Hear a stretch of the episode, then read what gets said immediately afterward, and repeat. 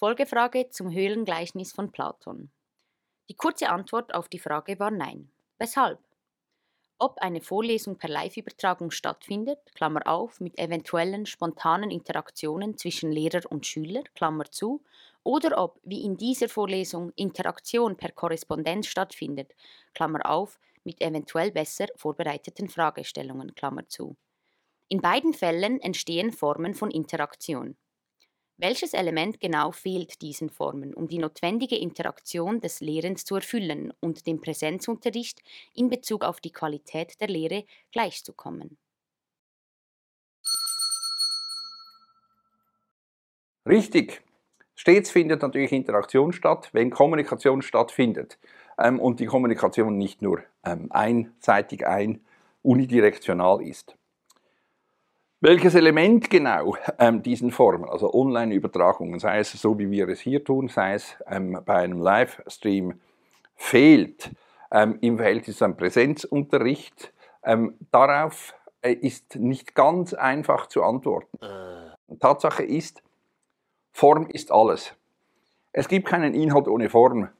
Und wenn ich mit anderen Personen im gleichen Raum bin, physisch im gleichen Raum bin, dann findet etwas anderes statt, als wenn ich das registriert zum Beispiel ähm, habe oder ich es eben aufnehmen kann oder in einem kleinen Bildschirm. Ich nehme die Wirklichkeit nicht nur wahr mit meinen Augen und Ohren, sondern mit meinem ganzen Körper. Äh, und das bedeutet... Sorry.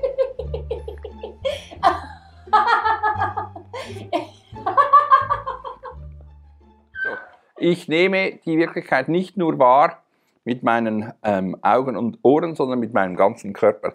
Das eindeutig umfangreichste Sinnesorgan, das der Mensch besitzt, ist seine Haut. Das heißt, ob es im Saal kalt ist oder warm, macht einen Unterschied. Ähm, ich nehme, wenn ich eine Gruppe von Personen habe, diese Gruppe war als Gruppe. Ich sehe auch die einzelnen Gesichter, aber ich sehe eben auch die Gruppe als Gruppe. All dieses, also das quasi gesamthafte, physisch, sinnliche, erotisch kann man sagen, im, im, im griechischen Sinn, also Logos und, und, und Eros, dieses sinnliche Erleben des, äh, de, de, de, der anderen Beteiligten verändert die Kommunikation und die Interaktion. Es reicht im Prinzip aus, wenn ich darauf antworte, dass ähm, 80 bis 90 Prozent der Kommunikation zwischen Menschen nonverbal ist. Das bedeutet, ich kann jetzt hier zum Beispiel im, ähm, auf dem Video ihnen nicht zeigen, sie können nicht wahrnehmen, was sonst hier ist. Sie wissen nicht, wer im Raum ist. Sie wissen nicht, ob jemand im Raum ist. Sie wissen überhaupt nicht einmal, ob ich eine Hose anhabe.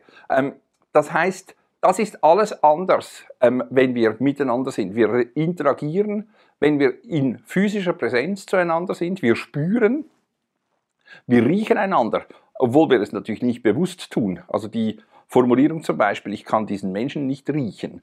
Ähm, das heißt übersetzt nichts anderes als genau das, was es sagt. Ähm, der, der, der, der, passt mir nicht. Ähm, und zwar eben auf verschiedenen sinnlichen Ebenen.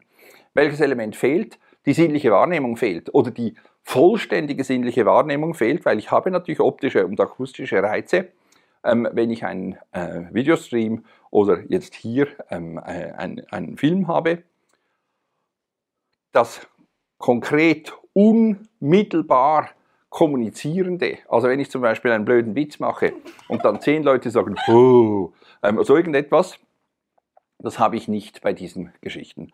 Und das ist aber ganz etwas Zentrales, das heißt, alle Zwischentöne sind weg.